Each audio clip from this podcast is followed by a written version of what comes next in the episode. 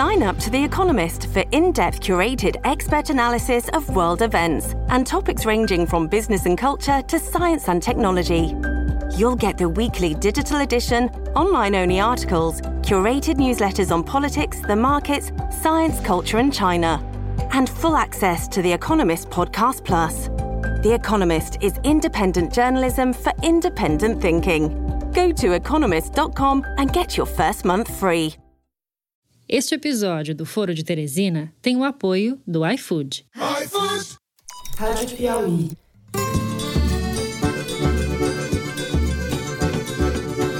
Olá, sejam muito bem-vindos ao Foro de Teresina, podcast de política da revista Piauí. Se eu, porventura, for reinfectado, eu já tenho o meu médico aqui, já sei o que, que ele vai receitar para mim, tá? o que me salvou lá atrás.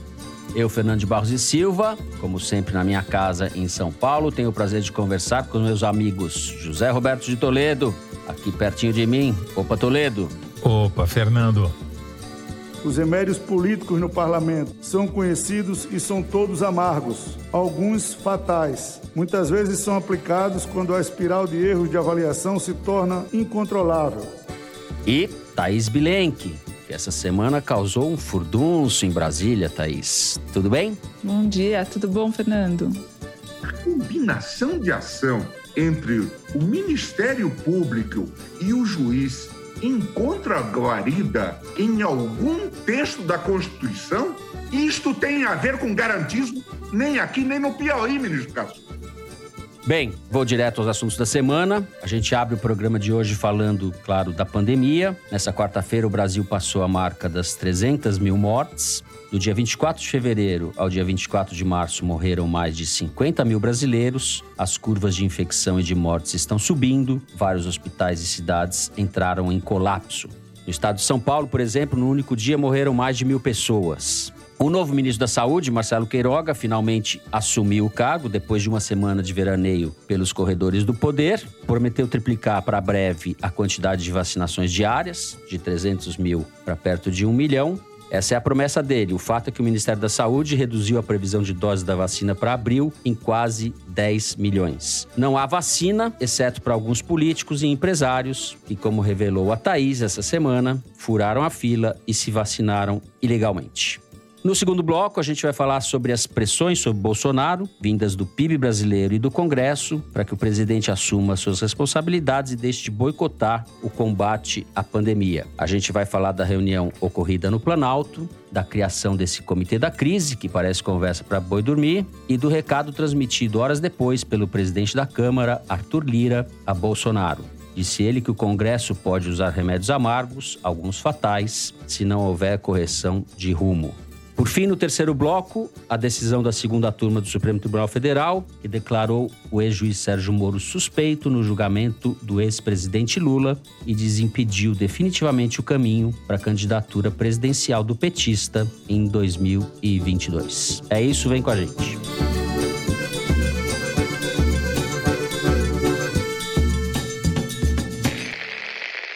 Muito bem, o Brasil ultrapassou a marca de 300 mil mortes, como eu disse há pouco, a curva está subindo, tanto a curva da infecção como a curva de óbitos. Não há, no curto prazo, nas próximas semanas, perspectivas boas, até porque o ritmo de vacinação caminha de forma muito precária. Zé, vou passar logo para você, para que você projete um pouco o que você imagina para as próximas semanas, próximo mês, próximos dois meses. A seguir, a gente fala das pessoas que estão driblando a lei e a decência para se vacinar fora da fila?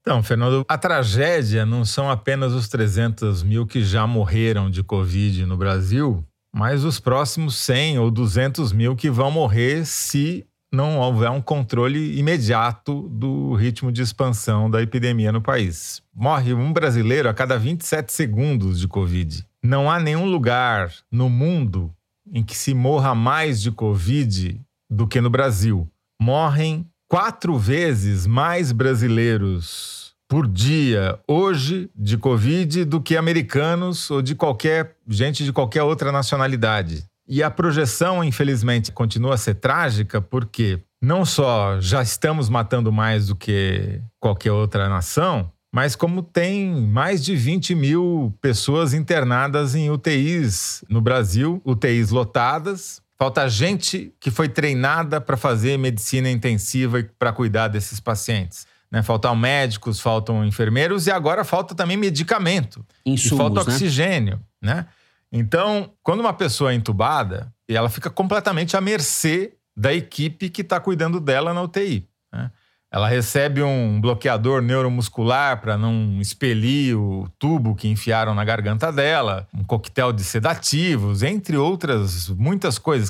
É um paciente que requer muitos cuidados. E não por conta da incapacidade das pessoas que estão cuidando desses pacientes, porque são heróis, estão aí fazendo o máximo que podem. Alguns foram treinados para isso e outros estão sendo improvisados nessa função. O Brasil tem uma taxa de letalidade e mortalidade de paciente entubado que foi estimada num paper científico publicado no Lancet em 80%. Uhum. 80% das pessoas que são entubadas com Covid no Brasil morrem. Ou seja, é uma roleta russa ao contrário. Você pega um revólver uhum. com um tambor de cinco espaços em vez de colocar uma e girar, você coloca quatro. Gira e põe na cabeça. É mais ou menos essa proporção. Então, se você tem 20 mil já na UTI e mais outros tantos esperando na fila para chegar lá, o prognóstico é terrível, né? E nessas condições, especialmente, de falta de medicamento, falta de gente, falta de tudo, falta de leito. Então, por isso que aparentemente a sociedade organizada, civil e os políticos do Arenão lá que comandam o Congresso acordaram e começaram a pressionar o Bolsonaro para mudar, para fazer alguma coisa, para deixar de fazer política e propaganda apenas. Né? Mas aí você já tem um novo ministro assumindo. Eles mudaram no primeiro dia de gestão do Queiroga o jeito de catalogar os mortos. Começaram a exigir CPF, número do SUS, peso, altura, cor dos olhos, não conseguiram preencher. Veio a, a grita, porque é um escândalo, que não é a primeira vez que eles tentam, daí o cara foi obrigado a recuar, dizendo que não é torturador de número. É sim, como esse governo tem sido até agora, né? Mas não adianta, porque os cadáveres vão se acumulando, não tem jeito. Quer dizer, o Brasil é o país que não faz prevenção, que não vacina direito e agora não enterra seus mortos, ele oculta. Uhum. Em relação às vacinas, é. Então, as vacinas estão melhorando o ritmo de vacinação. Quarta-feira, eles conseguiram vacinar pela primeira vez 659 mil pessoas. A média de vacinados por dia está chegando em 400 mil. E o ministro finalmente está falando em vacinar um milhão por dia, que é uma coisa que a gente vem repetindo aqui no Foro Teresina faz dois meses, né?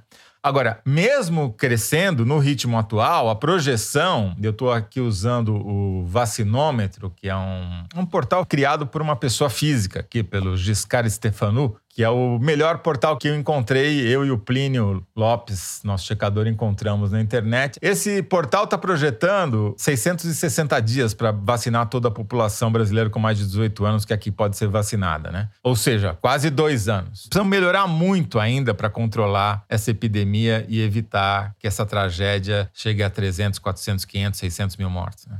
Enquanto isso, num país paralelo, em Minas Gerais, tem gente se vacinando fora da fila. É isso, Thaís? Conta um pouco para quem não leu a sua reportagem e vai sair correndo depois de ouvir o programa para ler, mas você dá uma palhinha, por favor. É, a gente ontem conversou com o Clésio Andrade. O Clésio Andrade foi senador e foi presidente da Confederação Nacional dos Transportes. É um desses dirigentes de entidades de classe e tal, muito ligado ao setor de transportes. E ele contou que fez parte de um grupo de cerca de 50 pessoas, entre elas empresários do ramo de transportes, outros não, mas a maioria era, e familiares, as esposas e tal, que foram convidados a comparecer na garagem de uma empresa dos donos da aviação Saritur, que é uma aviação grande de Minas Gerais, que tinham conseguido, segundo o Clésio contou, importar vacina da Pfizer e estavam disponibilizando para esses seletos convidados. Vendendo, né? Vendendo para alguns. O Clésio disse que para ele foi oferecido de graça. Então, algumas pessoas tiveram que pagar 600 reais para tomar as duas doses.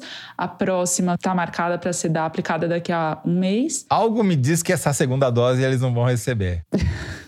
Enfim, ele contou isso, contou inclusive que ele poderia esperar a vacina do SUS, porque a vez dele na fila tá chegando, mas ele resolveu ir lá e tomar, mesmo assim. Pelo jeito, eles não perceberam muito bem a barbaridade que estavam cometendo e a ilegalidade. Perceberam depois quando voltaram atrás, mas aí já era tarde, né? É, enfim, depois ele disse que não, não tomou vacina ainda, que inclusive as prefere que os jovens tomem antes e tal, mas ele nos contou isso, assim como outros relatos de outras pessoas que estavam lá. A gente procurou os irmãos Lessa, que são os donos da aviação Saritur, eles não nos responderam até agora para contar como é que foi, como é que eles conseguiram essa importação, porque a Pfizer nega que tenha vendido, diz que não tem nenhum imunizante no território brasileiro, mas a informação que a gente tem e continua em pé é que sim, uma enfermeira aplicou essa dose, essa primeira dose nessas pessoas. Isso mostra um pouco, na verdade, o que é o Brasil, né? Acho que mostra muito, não um pouco. É a famosa brasileirada, né? Embora não seja um privilégio brasileiro, porque tem um diretor de hospital nos Estados Unidos que renunciou ao cargo ontem porque ele simplesmente distribuiu vacina do hospital dele para that. O pessoal que trabalha num restaurante que ele gosta muito, onde você paga 200 dólares e come a quantidade de carne que você quiser. Esse cara mora, inclusive, numa Trump Tower ali do ex-presidente americano. Ou seja, somos uma vergonha, mas não somos a única vergonha do mundo. E para ficar em Minas Gerais, lembrando que alguns dias atrás o secretário de saúde do estado caiu justamente por ter dado um jeitinho, uma brecha na lei para priorizar a vacinação dele e de outros servidores lá em Minas. E ele caiu, né? Foi exonerado por conta disso. O que, que é importante lembrar é o seguinte: o Congresso aprovou e o presidente sancionou no início desse mês um projeto de lei de autoria do Rodrigo Pacheco, presidente do Senado, que permite que estados, municípios e também a iniciativa privada comprem imunizantes. Mas enquanto os grupos prioritários, os grupos de risco ainda não tiverem sido todos vacinados, é obrigatório que qualquer vacina que entre em território nacional seja destinada ao Plano Nacional de Imunização, ao SUS. E depois disso, metade das doses compradas pela iniciativa privada tem que ser doadas para o SUS. Então, ainda não está na hora de empresário e gente que não está nos primeiros lugares da fila tomar vacina. Isso que você está falando é muito importante, porque a população-alvo, né, esses grupos prioritários que a Thais acabou de mencionar, são 77 milhões de pessoas que precisam receber a primeira e a segunda doses, né? E por enquanto, só 4,4 milhões desses 77 milhões receberam as duas doses. Quer dizer, esses caras que foram lá se vacinar na garagem, escondidos, comprando vacina de maneira clandestina, porque a Pfizer diz que não vende, eles não estão apenas furando a fila, eles estão cometendo um crime, né? Uhum. Essa situação calamitosa que está escalando, né? A gente não para de piorar está finalmente fazendo o meio político e o meio empresarial se mexer, não apenas para tomarem eles próprios a vacina, mas para fazer alguma coisa para mudar a política pública do governo federal e tentar algum nível mínimo de coordenação nacional, porque cada um indo para um lado, batendo cabeça, a gente só vai piorar. Só vai aumentar esse número de mortes. É isso, mas sobre isso nós vamos falar no próximo bloco. A gente encerra por aqui o primeiro bloco do programa. Em seguida, tratamos das pressões, justamente como o Toledo estava falando, sobre o presidente Jair Bolsonaro diante desse desastre de proporções estratosféricas, planetárias, na condução da pandemia. A gente já volta.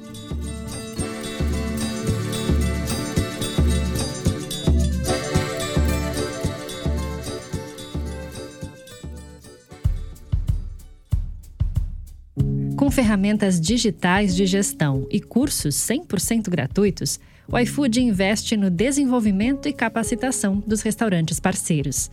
A pandemia trouxe desafios sem precedentes, especialmente para os pequenos empreendedores. E para oferecer um apoio para os seus parceiros nesse momento, o iFood criou um curso especial de gestão de negócios. O aprendizado serviu de base para que muitos pudessem se ajustar ou até mesmo se reinventar. Minha noiva perdeu o emprego em decorrência da pandemia. Sem opções, começamos a empreender com comida e iniciamos no iFood em novembro de 2020. Então fomos convidados a participar do webinar iFood. Tiramos várias ideias e colocamos em prática. O iFood criou ainda uma conta digital que permite que os restaurantes façam pagamentos, transferências e tenham acesso a linhas de crédito. Além disso, uma equipe de consultores do iFood pode ajudar com dicas para oferecer uma melhor experiência para o consumidor. Nós temos aí com o iFood já dois anos de plataforma e quando agregamos a nossa operação o apoio dos nossos consultores do iFood que nos ajudam, nós tivemos um, uma experiência de aumento nas vendas, de melhor aproveitamento do aplicativo muito grande. Para saber mais sobre como o iFood, Foodtech brasileira referência na América Latina, valoriza e apoia seus parceiros, acesse ifood.com.br/institucional. Muito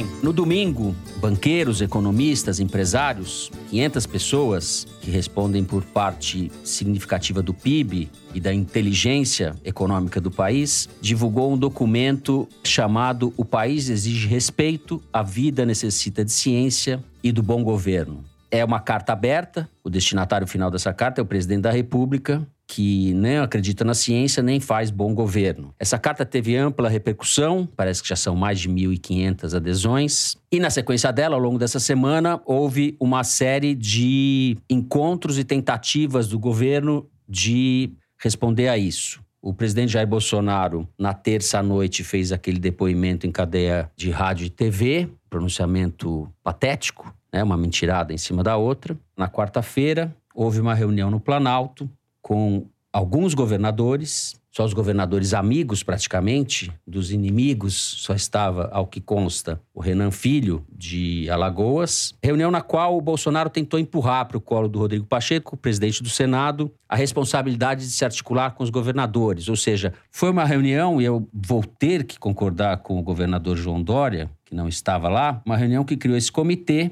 de gestão da crise, comitê chamado pelo João Dória de Comitê de Adulação a Bolsonaro. Logo depois dessa reunião, o presidente da Câmara, Arthur Lira, fez um pronunciamento bastante duro na cadeira ali da presidência da Câmara. Disse o seguinte: quero deixar claro que não ficaremos alienados aqui votando matérias teóricas, como se o mundo real fosse apenas algo que existisse no noticiário. Estou, Estou apertando, apertando, hoje um sinal, sinal amarelo, amarelo para quem, quiser, quem enxergar. quiser enxergar não vamos continuar aqui votando e seguindo um protocolo legislativo com o compromisso de não errar com o país. Se fora daqui, erros primários, erros desnecessários, erros inúteis, erros que não são muito menores do que os acertos cometidos continuarem a serem praticados. Recado direto a Jair Bolsonaro, ele disse ainda que a Câmara e o Congresso podem tomar remédios amargos, alguns deles fatais, numa clara alusão embora não tenha usado a palavra, ao impeachment.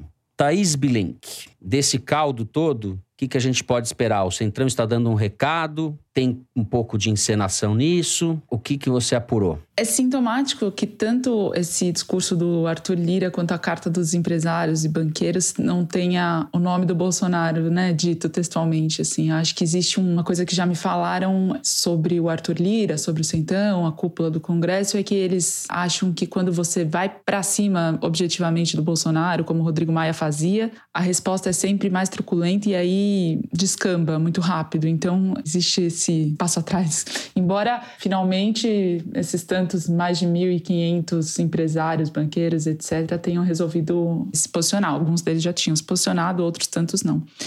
Mas eu queria começar lembrando de sexta-feira, quando o Bolsonaro disse que ia para o Supremo, eu apurei que ele foi desaconselhado pelo José Levi, que é o advogado-geral da União, dizendo que ele perderia no Supremo Tribunal Federal a tentativa que ele fez de impedir que os governadores do Distrito Federal, Rio Grande do Sul e Bahia decretassem lockdown. Aí o Bolsonaro argumentou internamente que ele fazia questão que o lockdown só pudesse ser decretado depois de autorização legislativa. Ele foi desaconselhado, assinou sozinho a peça para o Supremo e o Marco Aurélio Mello, ministro que assumiu o caso, negou justamente por isso, que ele não poderia ter entrado sozinho Fora que o Supremo já tinha decidido em dezembro que os estados tinham autonomia para tomar esses tipos de medida. Então ele perderia de qualquer forma, mas mostra a postura do Bolsonaro de ir para o confronto sabendo que vai perder, mas pelo confronto, né? Pela publicidade que ele daria, que ele está tentando fazer tudo isso. E essa reunião que ele marcou é a mesma coisa. Ele anuncia como sendo uma tentativa de composição, de conciliação, de união e fala exatamente aquilo que ninguém quer, aceita mais ouvir, que é defender o uso da cloroquina quando tem gente morrendo não de Covid, mas pelo tratamento com o kit Covid que foi dado sem que tivesse recomendação médica. Acho que vale a pena explicar isso, porque continua sendo dado, né? Tem relatos de pessoas que estão indo fazer exame de PCR e voltam com o kit anti-Covid, que é uma picaretagem letal. Já tem notícia de pelo menos três pessoas que morreram na fila do transplante de fígado por conta de uma hepatite medicamentosa provocada por esses remédios que, sei lá, se é ivermectina, se é a combinação dos dois, que destroem os dutos biliares. Aí a pessoa morre porque as toxinas não saem do organismo. Daqui a anos, a gente vai conviver com uma fila gigantesca de pessoas para transplante de fígado por conta dessa irresponsabilidade do governo federal. E o Marcelo Queiroga é cardiologista, então ele sabe muito melhor do que eu que esses remédios têm consequências cardíacas graves, arritmias que podem levar a óbito. E ele é a pessoa que deveria batalhar por reverter assim que possível, imediatamente, né, essa preconização desse tratamento. E quando o Bolsonaro defende isso, o Flávio Bolsonaro defende isso durante a reunião, e eles falam que é para usar máscara, eles não convencem mais ninguém, já não convenceram antes, não convencem na hora, não convencem depois. Se alguém tinha alguma dúvida, o Arthur Lira foi e falou: o Congresso não vai tolerar. E o Senado pediu a cabeça do chanceler Ernesto Araújo, na sessão horas depois, com mais contundência do que o Ciro Nogueira vinha fazendo, porque o Ciro Nogueira fica dando entrevista pedindo a cabeça do Ernesto Araújo.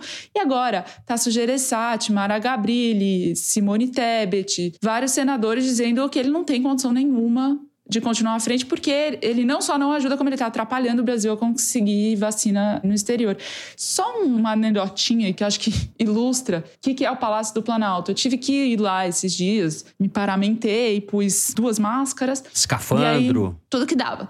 Tentei até tampar o olho e o ouvido, mas isso eu não podia fazer. E aí, na recepção, ela falou que minha foto estava de olho fechado, que tinha que refazer a foto para eu poder entrar e pediu para eu tirar a máscara. Eu falei: não, não vou tirar a máscara. Quer dizer, é uma coisa assim do tipo, estamos usando o que precisa, mas assim, na hora H, vamos tirar? No Palácio do Planalto, onde faxineiros, copeiros, recepcionistas usam máscara, porque inclusive são terceirizados. Mas os escalões acima, agora estão ministros dizendo: ah, eu uso máscara e tal, mas ele põe, tira, tira, põe. Secretárias dele, todo mundo tá, continua sem máscara. O Bolsonaro, agora, quando vai para as câmeras, põe, mas a gente sabe que nada mudou. É isso. Pode tentar convocar reunião, fazer gestos, fazer aquilo, mas na postura, no comportamento, nada mudou o Bolsonaro tentou empurrar para o colo do Rodrigo Pacheco, presidente do Senado, a interlocução com os governadores, né? Porque ele não consegue fazer, não sabe fazer, não quer fazer, que é um escândalo. O presidente da República, depois de um ano de descalabros, 300 mil mortes, etc., empurra para o presidente do Senado a interlocução com os governadores. E eu apurei que a fala do Arthur Lira, horas depois, foi criticada por setores do Centrão pelo tom, como se ele tivesse errado a mão. Gilberto Kassab, por exemplo, falou para deputados que o Arthur Lira passou um pouquinho do ponto. Era para dar um susto e ele deu uma espancada. De qualquer forma, as coisas estão assim, José Roberto de Toledo. O que você achou dessa reunião do Bolsonaro? A palhaçada, né, Fernando? Não é para valer, uhum. né? Esse daí é só para fazer de conta que eles estão governando, porque nas redes sociais a conversa é o Lula botou o Bolsonaro para trabalhar, né? Coisa que ele nunca fez na vida. Na verdade, tudo isso é uma reação por conta de 2022. Essa conversão mal feita, sem sinalização, atravessando o meio-fio, passando por cima da sarjeta, ela está acontecendo porque mudou o jogo, mudou o jogo. Agora você tem um candidato de oposição, que foi o Lula, que foi ressuscitado pelo Supremo, que ninguém esperava, e mudou o jogo completamente. Isso reflete, inclusive, no posicionamento da sociedade civil que começou a se mexer. Na verdade, tudo que a gente já está assistindo e vai assistir daqui até outubro de 2022 é uma briga pelo meio. Eu não vou chamar de briga pelo centro, porque esse negócio de centro no Brasil é muito mal caracterizado. É o que está no meio entre o Lula e o Bolsonaro. Essa é a briga, essa é a disputa. E cada uma com a sua peculiaridade, porque o Bolsonaro precisa fazer de conta que está fazendo uma conversão ao centro sem perder o apoio do núcleo duro dele, que é esse núcleo duro ideológico. E é um núcleo duro que já está com fissuras. Né? A gente assistiu essa semana por exemplo, os policiais, que são a real e mais importante base orgânica do bolsonarismo, reagirem à política fiscal do Paulo Guedes, a um projeto de lei que o governo cogita aprovar, que eles estão chamando de estado de sítio permanente, ou seja, tem uma reação no núcleo do bolsonarismo. E acho que a fala do presidente da Câmara, do Arthur Lira, logo em seguida à reunião do Comitê Bolsonaro 22, foi uma reação ao fato do Bolsonaro simbolicamente e propositalmente ter saído do encontro com os políticos e ido se reunir com os generais. Ostensivamente. Quer dizer, olha, vocês estão aí tentando me coagir, mas eu tenho aqui o apoio dos fardados, eu tenho os meus urutus e os meus tanques de guerra aqui, entendeu? Todo mundo sabe que os militares apoiam o Bolsonaro pelas milhares de cargos com DAS, ou seja, com gratificação extra que receberam, mas principalmente pela fatia enorme do orçamento e crescente que eles ganharam. Eles administram hoje uma parcela enorme dos investimentos, ou seja, recursos livres, receberam dinheiro de tudo quanto foi lado, inclusive para combate à Covid, que foi usado para N outras questões. E é por isso que eles não deixam o governo e continuam lá, porque nunca ganharam tanto e nunca administraram um orçamento tão grande na vida deles. Mas o Bolsonaro, mais do que o apoio dos generais, ele tem a caneta. E esses caras que falam grosso em público e afinam nos bastidores ou vice-versa, nesse exemplo que você deu do Kassab, eles dependem da liberação da grana das emendas parlamentares, dependem dos cargos, dependem do poder para se manter onde estão. Né? Então, todo esse jogo, a meu ver, se resume a uma disputa eleitoral que agora é Lula e Bolsonaro. E essa disputa, à medida que os dois convergem para o centro, porque o Lula também está deixando de ser petista, já está arrancando a estrela e está virando o Lulinha Paz e Amor de todas as coloridades, né? não só vermelho, os dois, ao fazerem essa conversão, estão ocupando o espaço que seria de uma candidatura de terceira via, que está cada vez mais estrangulada. Uhum. Deixa eu perguntar uma coisa para vocês dois. Essa pressão pode evoluir para algo parecido com impeachment? Pode evoluir para impeachment? Nós estamos muito longe disso? Primeira questão. Segunda, como a Thaís mencionou, o Ernesto Araújo, nosso chanceler, vamos dizer assim, foi escorraçado no Congresso. Né? Tasso Gereissati falou: o senhor não tem mais condições de continuar à frente do ministério. Com toda humildade, faço um apelo: renuncie. O Jorge Cajuru, senador pelo Cidadania de Goiás, falou: saia do Ministério das Relações Exteriores. O senador Fabiano Contarato, da Rede do Espírito Santo, falou: o senhor realmente cursou o Instituto Rio Branco? Vai cair o Ernesto Araújo? Há chance de impeachment? Duas coisas. Pergunto para vocês. E para gravar a situação, a gente tem que falar do Felipe Martins, que nessa sessão atrás do Pacheco, o Pacheco estava falando, ele aparece fazendo o gesto que o sociólogo Celso Rocha de Barros rapidamente identificou como sendo dos supremacistas, white power. Foi no momento em que ele foi arrumar o seu terninho. É, ele disse e... que estava arrumando, né, a lapela. É, mas... claramente ele faz um gesto que pode ser aquele gesto do vai tomar no c para falar português claro, ou pode ser pior o gesto dos supremacistas, né? Esse gesto ele é repetidamente usado por supremacistas brancos, principalmente nos Estados Unidos, especialmente em situações exatamente como essa em que tem uma câmera ligada e alguém falando em primeiro plano e eles em segundo plano vão lá e fazem o vai tomar no c para fazer propaganda e dizer quem eles são. O Felipe Martins é um supremacista, não há dúvida quanto a isso, porque ele usa várias referências racistas e supremacistas nas suas mídias sociais. E agora ele ficou com medo, porque é covarde, e ficou dizendo que estava arrumando a, a, sua gola do seu paletó. Quer dizer, esse é o bolsonarismo. Esse é o cara com quem eles estão negociando um pacto, entendeu? Se esse cara não cair, não for defenestrado essa semana, é porque, como a gente está dizendo aqui, esse pacto é para idiota ver. Né? Vocês não responderam, eu não vou deixar esses caras se responder se o Ernesto Araújo vai cair ou não. Ninguém sabemos, é isso? Ele caiu, né? Ele não serve para porcaria nenhuma. É um inútil que está ali ocupando uma cadeira que não tem mais influência nenhuma. Ele é um pária internacional, como o Brasil se tornou por causa dele, inclusive, né? Então ele caiu ou não cair, sinceramente, para mim não faz muita diferença. Só salva a cara do Itamaraty. O, o secretário de Cultura caiu quando fez aquela cena. Roberto Alvim, quando. Goebbels, né? Sim, fez aquele discurso, aquela pantomima que era claramente inspirada em discurso do Goebbels. Discurso discurso fascista Goebbels, ministro da propaganda nazista. Semana passada, o Roberto Jefferson escreveu lá num Twitter esquisito falando que judeus sacrificavam crianças. O bolsonarismo autoriza o antissemitismo, o racismo e todos os tipos de discriminação à luz do dia. Então eu acho que a gente vai engolindo aqui, vai engolindo ali, mas as coisas estão acontecendo e está todo mundo vendo, né? O Felipe Martins já fez antes, não aconteceu nada com ele. Depois ele acabou mudando de cargo, perdendo poder, mas ele tá lá com o Ernesto Araújo, não à toa lá na sessão, ele formula e executa a política externa brasileira ao lado dele.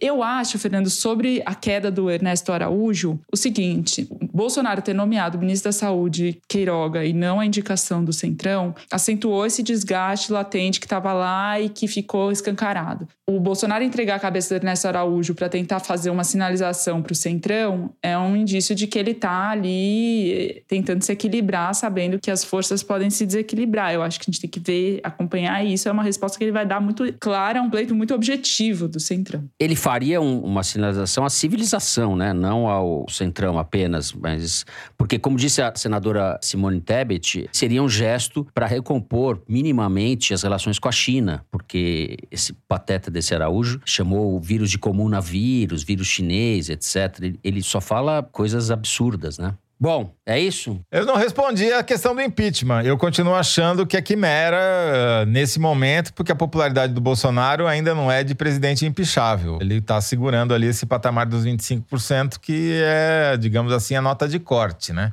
Agora, uhum. claro que com a pandemia chegando no nível que está chegando, com as medidas de restrição de circulação aumentando, com a confiança do consumidor despencando, com a economia patinando, essa popularidade tende a cair. Embora eles vão começar a pagar o auxílio emergencial a partir de abril e você vai ter uma política de ganhos e perdas ali. Mas eu acho que ainda estamos muito longe de um processo de impeachment. Assino embaixo, assino embaixo. Bom, estourei o tempo, a direção já está me alertando aqui no nosso ponto. Não existe ponto, é mentira, estou mentindo para vocês. Aqui não é que nem na Globo, não, a gente não tem ponto, a gente só tem a Mari falando assim com a mão para mim. O segundo bloco fica por aqui, vamos falar da decisão do Supremo, que decidiu pela suspeição de Sérgio Moro, no julgamento do Lula, no caso do Triplex, e da volta definitiva, o que parece, né, do petista ao jogo político. A gente já volta.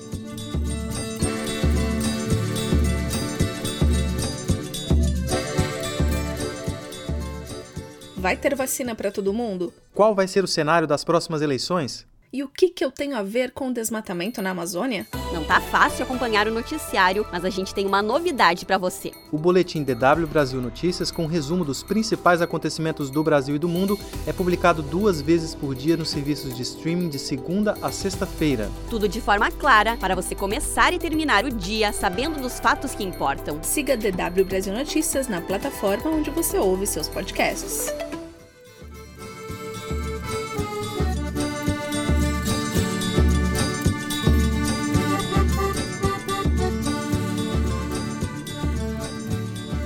Muito bem, nessa terça-feira foi retomado, como se sabe, o julgamento sobre a suspeição do ex-juiz Sérgio Moro na segunda turma do Supremo Tribunal Federal. E a segunda turma decidiu por três votos a dois que Moro, sim, é suspeito no julgamento do caso do triplex do Lula no Guarujá, o que, na prática, abre definitivamente caminho para o Lula se candidatar à sucessão de Bolsonaro no ano que vem. Ainda haverá o julgamento sobre a competência da vara de Curitiba para julgar os casos relativos ao Lula. O Faquin decidiu que não havia essa competência e agora isso vai ser posto em votação no plenário do Supremo. Todas as especulações e expectativas é de que esse entendimento do Faquin seja confirmado pelo plenário. A decisão, como se sabe, foi 3 a 2 a favor ou contra o Moro, a favor do Lula, a favor do habeas corpus impetrado pela defesa do Lula. O novo ministro Cássio Nunes Marques, que foi nomeado pelo Bolsonaro, votou a favor do Moro, mas a ministra Carmen Lúcia, que tinha votado lá atrás contra a suspeição, virou o seu voto, como se fala em jargão,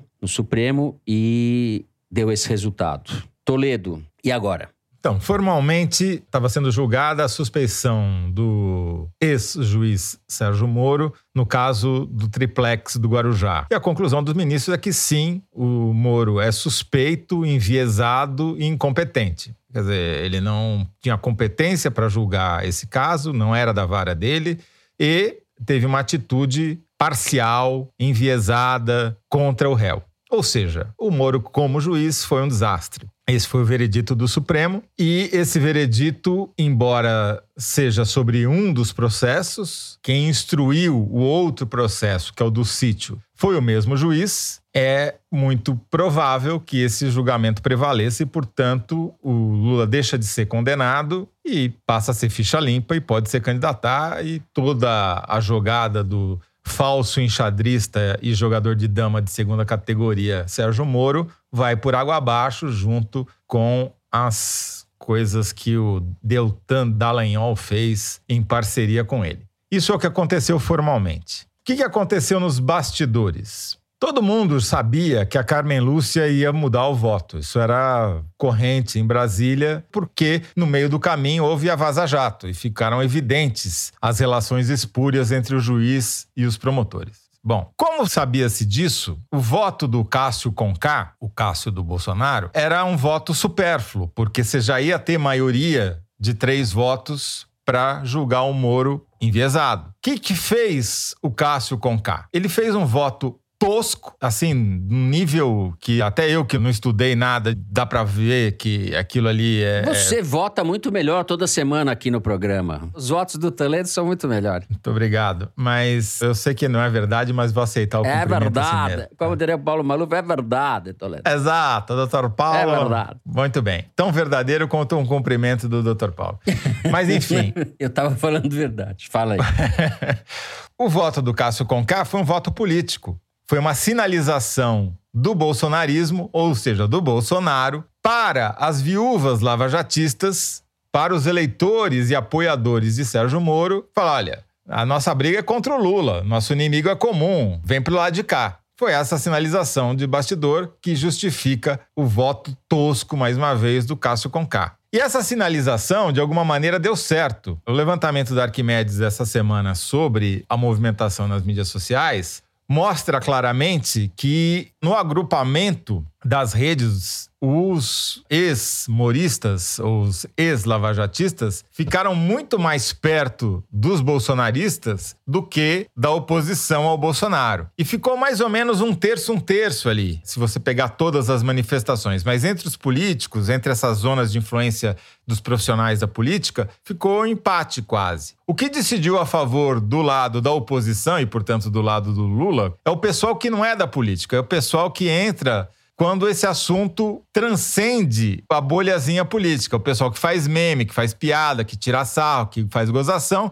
E esses aí foi todo contra o Moro. Quer dizer, o Moro está desmoralizado, como força política e candidato presidencial está inviabilizado. E, portanto, a jogada inteligente até do Bolsonaro foi transformar uma derrota numa tentativa de, de um empate. Bom, vou perder no julgamento, vou tentar ganhar as sobras, vou tentar ficar com os apoiadores da Lava Jato. E mais ou menos deu certo. Eu vou abrir uma divergência com esse elitíssimo relator. Ótimo. Em relação ao Moro, mas eu vou passar para Thaís. Só antes. não me manda pro Piauí, né, Fernando? Não, vai pro Piauí. A gente já tá no Piauí. A gente adora aliás, o Piauí. Aliás, aquela referência do Gilmar Mendes não foi a revista Piauí, é... foi ao estado do Cássio Conká, né? Me gusta muito do Piauí. Eu não conheço o Piauí, infelizmente. Revelação, você não conheceu o Piauí? Você conhece o Piauí? Eu conheço o Piauí. Conheço Teresina. Fui lá com o ah. Geraldo Alckmin na campanha de 2018. O grande poeta Mário Faustino, que morreu num acidente aéreo, aliás, muito jovem, na década de 60, piauiense, que tem um poema maravilhoso que foi usado inclusive no Terra em Transe do Glauber Rocha, que diz assim no começo: Não conseguiu firmar um nobre pacto entre o cosmos sangrento e a alma pura, gladiador defunto, mas intacto, tanta violência, mas tanta ternura. Mário Faustino. Piauiense. Declamando poema ao Muito vivo. Muito bem, é. Momento cabeção. Momento cabeção. Mas qual é a divergência que você, você ia abrir você não abriu a divergência? A minha divergência, eu não sei se isso vai acontecer ou não, mas é, evidentemente o Moro está numa situação lamentável está desmoralizado. Mas a única saída que há para ele, se houver alguma, é na política. Porque ele pode dizer: eu tentei julgar, não consegui, queria pedir escusas, tentei julgar, me impediram de julgar, eu tentei combater a corrupção, o sistema me impediu de combater. Então ele tem um enredo. Se ele não fosse macambúzio, casmurro, como ele é, desarticulado, etc., talvez ele pudesse, com esse enredo que ele tem, que ele construiu, criar uma alternativa política, porque tem muita viúva da Lava Jato por aí. Essa é a minha divergência. Eu não estou falando que ele vai, que ele é viável, mas que tem um enredo pronto, tem um enredo pronto. Não, ele até pode ir, mas não vai passar do primeiro turno. A Thaís vai decidir. Ministra Thaís Bilenque. Tem, vou abrir a terceira divergência dos três votos. Não, o Toledo falou que o Bolsonaro foi até inteligente, né, de fazer o Cássio votar dessa forma, mas o Bolsonaro atiçou a ira de muitos ministros. O Gilmar Mendes verbalizou, explicitou, até chorou no julgamento, mas ele provocou. Quer dizer, ele fez o cálculo de que era melhor ele provocar o Gilmar Mendes, que frequenta o Palácio do Alvorada aos finais de semana, e, portanto, é passível de resolver as coisas depois, né, atrás das câmeras, e ter o voto do Cássio para poder se justificar eleitoralmente. Então, ele deve ter feito esse cálculo. Sobre o voto do Nunes Marques, ele apresentou quatro argumentos para dizer que o Moro não podia ser considerado suspeito. Primeiro é que o instrumento não era adequado, não era um habeas corpus, porque o Moro não se manifesta, não tem um contraditório. Depois que as outras instâncias já tinham discutido esse assunto, já tinham corroborado as decisões do Moro, que as provas dos processos eram contundentes, tal, não sei o quê. E aí, por fim, ele falou o que mais importa, que eram que as mensagens vazadas não podem ser provas porque foram obtidas ilegalmente. E isso é o grande nó da questão, porque o voto do Gilmar Mendes, o voto do Lewandowski e o voto da Carmen Lúcia fizeram um contorcionismo retórico para fugir exatamente de botar na conta da Vaza Jato, porque a Vaza Jato ainda não foi julgada. Então eles não podem fazer isso. E mesmo a defesa do Lula não apresentou neste processo especial as mensagens como indício de nada. A Carmen Lúcia, quando ela virou o voto agora, ela também falou de quatro elementos novos que justificariam a mudança de posição dela. Ela falou da condução coercitiva do Lula, ela falou da escuta da conversa dos advogados, ela falou da divulgação da conversa entre o Lula e a Dilma e ela falou da delação do Palocci. Desses quatro elementos que ela citou, todos ela já tinha. Eram dizer, coisas boas e coisas novas, né, Thaís? É, exatamente.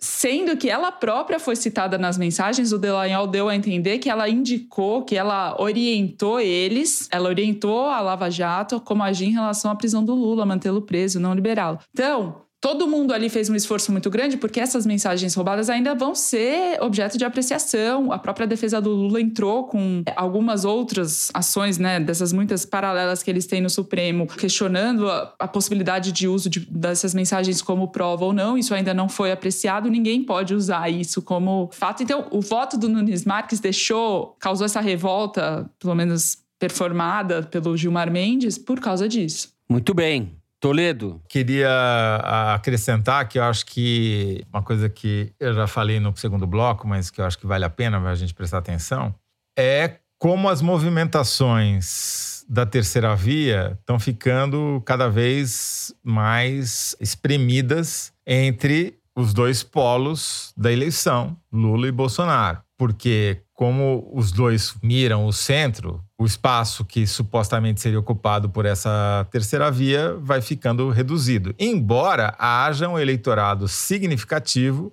que diga que não votaria nenhum nem outro. O problema é que a gente sabe também, por experiência de eleições passadas, que uma grande parte desse eleitor que diz que não votaria nem em um nem em outro, quando chega na hora de apertar o botão no segundo turno, que só tem essas duas opções, ele acaba escolhendo um deles, um que ele acha que cheira menos mal. Hoje, por mais contraditório que essa frase possa parecer, a cola que une o governismo, não vou nem chamar de bolsonarismo, é o antipetismo não é mais o Bolsonaro que une a sua base. É o antilulismo que faz com que ela se mantenha unida hoje. Quanto mais o Lula vier para o meio, mais fraca vai ser essa cola. É, eu concordando com o que você fala sobre esse estreitamento aí dessa possível terceira candidatura, nem vou chamar de terceira via, eu acho que hoje a situação que está colocada é a seguinte: o Lula está no segundo turno. Não quer dizer que ele vai ganhar a eleição, porque a rejeição dele é muito alta. Mas se o Lula sumir hoje e aparecer no dia da eleição, ele vai ter 25% dos votos, no mínimo.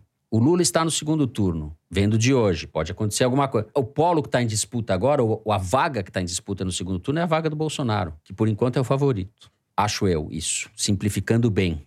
Bom, depois de todas as especulações, eu considero encerrada a sessão do Supremo hoje, então.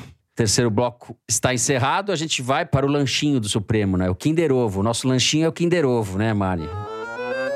Toledo, que vem empilhando troféus, tá me deixando para trás de uma maneira quase desleal, porque 3 a 0 o cara já. Enfim. Vai empilhar mais um hoje, pelo visto, né? É, a cara dele já tá animado. Não. Ele Mari. tá rindo, a gente tá É. descabelado, tô sentindo de- derrota no ar. Vamos lá. me evoca muito a experiência da Alemanha, do Schacht, que foi um, o herói da estabilização alemã de 23 e que foi depois recrutado pelo nazismo para ser o presidente do Banco Central e ministro da Fazenda, também um super, super autoridade econômica, que seguiu com economista. o Hitler de 1933 até um pouquinho dentro da guerra. É um banqueiro. E quando os aliados ganharam a guerra, ele foi julgado em Nuremberg e inocentado. É uma história extraordinária. Mas eh, a posição desse personagem dentro do nazismo me lembra muito o que está acontecendo com o Paulo Guedes, que está lá e, e acho que e o, o alemão dizia uma coisa que às vezes eu olho para o Paulo acho que é a mesma coisa, que ele diz assim, ah, seria pior, pior se eu não estivesse aqui. Então, é, acho que o Paulo hoje cumpre uma função muito importante. Se o Paulo sair, quem é que vai para lá? Tô quase descobrindo. Eu tô aqui lamentando que a gente tenha mais uma comparação com o nazismo, até no Kinder Ovo, que devia ser um momento de descontração e nazismo no Brasil de novo. Olha isso. Mas é uma defesa do Paulo Guedes. Ah! É o Gustavo Franco, ex-presidente do Banco Central, no Roda Viva. Economista Gustavo Franco. Ai, meu Deus do céu. Gustavo Franco. Eu devia ganhar um 0,25, porque eu falei banqueiro. Eu falei economista também. falei Economista. Nossa, gente, vocês estão catando migalha do Kinder Ovo. Eu não ganhei nada, tô zero. Gustavo Franco, que foi presidente do Banco Central no Fernando Henrique, né? Defendendo ali o Paulo Guedes, certo? Ah, é, defendendo entre aspas, né? Tava dizendo o papel importante dele não desmoronar, mas. Não, comparando ao ministro das Finanças do nazismo. Não é exatamente um elogio, né? É, perdemos todos. Especialmente os que ficam sob o Paulo Guedes. né? Os ouvintes percebem que há um clima de desolação difusa. Vários ouvintes vão falar: a gente acertei depois de dois segundos, como é que vocês não adivinharam? Vai ter uma enxurrada. Pra mim é no de... grupo da família, sabe? Até na minha família, eles ficam me cobrando como que você não acertou. É uma semana de humilhações no Twitter, nas Mas redes a, a sociais. humilhação é pior pra mim e pro Fernando, Thaís, porque a gente cobriu o Gustavo Franco quando ele era alguma coisa. Eu não cobri nada. E falava não só no Roda Viva de hoje em dia, mas falava, dava entrevista quebra-queixo todo dia. Então a gente não reconhecer só mostra os sinais de senilidade evidentes do nosso Sim. lado. Eu publicava artigos do Gustavo Franco na Folha de São Paulo, editando a página 3, Tendências e Debates. Eu publicava artigos do jovem Gustavo Franco ainda no governo Collor, pré-Fernando Henrique. Ai, ai. Bom, depois desse fiasco coletivo e dessa aula de história da economia da Alemanha nazista, vamos para o Correio Elegante. A produção me passou aqui um e-mail enviado pelo Tiago Pereira, que mora, sorte dele, em Lisboa. Diz o Tiago: escreva escondido da cozinha numa manhã de sábado. Mudei para Lisboa há algumas semanas com a esposa e filha bebê. A pequena ficou bagunçada com a mudança, nada fácil, e nesse momento fazemos um enorme esforço para deixar a casa em silêncio e escura para que ela faça sua soneca tranquila e se ajuste ao fuso. Com isso, nestes momentos, a cozinha se torna o refúgio dos pais e do Foro de Teresina. Acompanhar as análises de vocês, tendo em vista o pitoresco cenário dos telhados de Lisboa, me faz sentir como se estivéssemos na Idade Média, ouvindo um grupo de humanistas criticar o retrocesso intelectual, institucional e filosófico dos novos tempos. Bolsonaro e sua gangue me fazem sentir saudades da antiguidade clássica. Quando terminará essa versão digital da Idade das Trevas? Pergunta o Tiago. Grande abraço e se cuidem. Grande abraço para você, Tiago. Aí, a Idade das Trevas em Portugal tá melhor do que Idade das Trevas no Brasil, né? Bem melhor. Grande carta. Abraços para vocês, tudo de bom. Esperamos que a sua pequena se adapte logo ao fuso. A diretora mandou eu ler uma carta que nos chegou por e-mail, enviada pelo Reginaldo Soares, de Caraguatatuba, no litoral norte de São Paulo. Escreve o Reginaldo. Dia 30, completo 69 anos. Diga-se de passagem, muito bem vividos. Comecei a escutar o foro devido à dificuldade atual que tenho em ler, causado por um problema de visão chamado deficiência da mácula relativo à idade. Todas as sextas-feiras fico esperando poder ouvi-los e é uma satisfação enorme, uma emoção que vocês nem imaginam que me causam, pois fico super informado de tudo que acontece nesse nosso Brasil. Realmente, essa tecnologia toda veio para nos ajudar e não nos deixar sentir excluídos. Agradeço a todos vocês. Bom, uma carta emocionante do Reginaldo. Muito obrigado. Ficamos muito felizes que eh, você possa nos escutar a Giovanna Cavendish escreveu para contar que sonhou com a gente. Na verdade, ela sonhou mais comigo do que com vocês. Ela diz assim: Então não foi pesadelo, foi sonho. Vamos ver, vamos ver o que ela vai falar. Vamos ver. Sonhei que encontrava Thaís Bilenque no supermercado aqui perto de casa, em Brasília, na seção de chocolates. Estou lá na seção de chocolates, pode ter certeza. Nos cumprimentamos como se fôssemos amigas de infância. Dele um abraço e conversando e dizendo: até que enfim a pandemia acabou. E até que enfim o presidente mudou. E e eu a convidei para um vinho, ao que ela me respondeu que sim, mas que estava hospedando Toledo e Fernando no apartamento e perguntava se eles poderiam ir. Aí veio a pausa no sonho.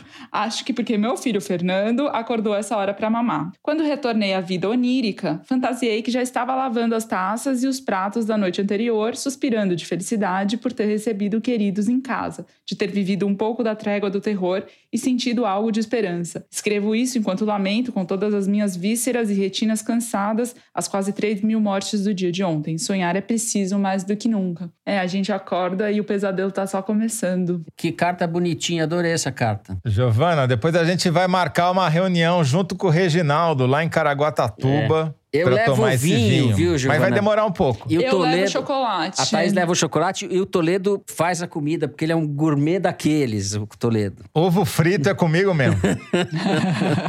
tá ótimo. Eu só queria registrar aqui, eu vou ter que mudar a minha saudação no Foro de Teresina em homenagem a um podcast português que recomendou que os seus ouvintes lusos ouvissem o Foro de Teresina.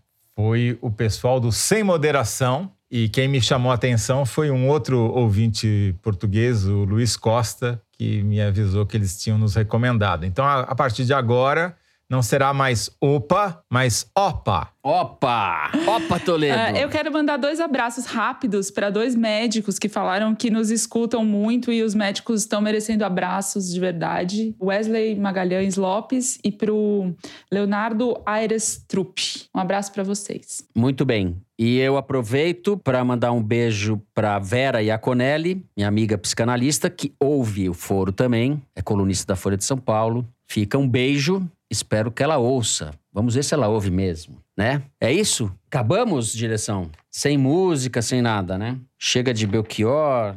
Bom, o programa de hoje fica por aqui. Foro de Teresina é uma produção da Rádio Novelo para a revista Piauí, com a coordenação geral da Paula Scarpim. A direção é da Mari Faria, a produção do Marcos Amoroso. O apoio de produção é da Marcele Darrier e da Cláudia Holanda. A edição é da Evelyn Argenta e do Thiago Picado. A finalização e a mixagem são do João Jabassi, que também é o intérprete da nossa melodia tema, composta por Vânia Salles e Beto Boreno. A Mari Faria também edita os vídeos do Foro Privilegiado, o teaser que a gente publica nas redes da Piauí. A nossa coordenação digital é feita pela Kelly Moraes e pela Juliana Jäger. A checagem do programa é do Plínio Lopes. Foro de Teresina, gravado nas nossas casas, com o apoio do Gustavo Zisman. Eu então me despeço dos meus amigos. José Roberto de Toledo. O Opa vai ser só na entrada, né, Zé? Agora é tchau, Toledo. Agora é. Ora, pois. Ora, Ora pois. pois. Ora pois. E Thaís Bilenque. Tchau, Thaís. Tchau, gente. Até, até a semana. É isso. Se cuidem. Até a semana que vem.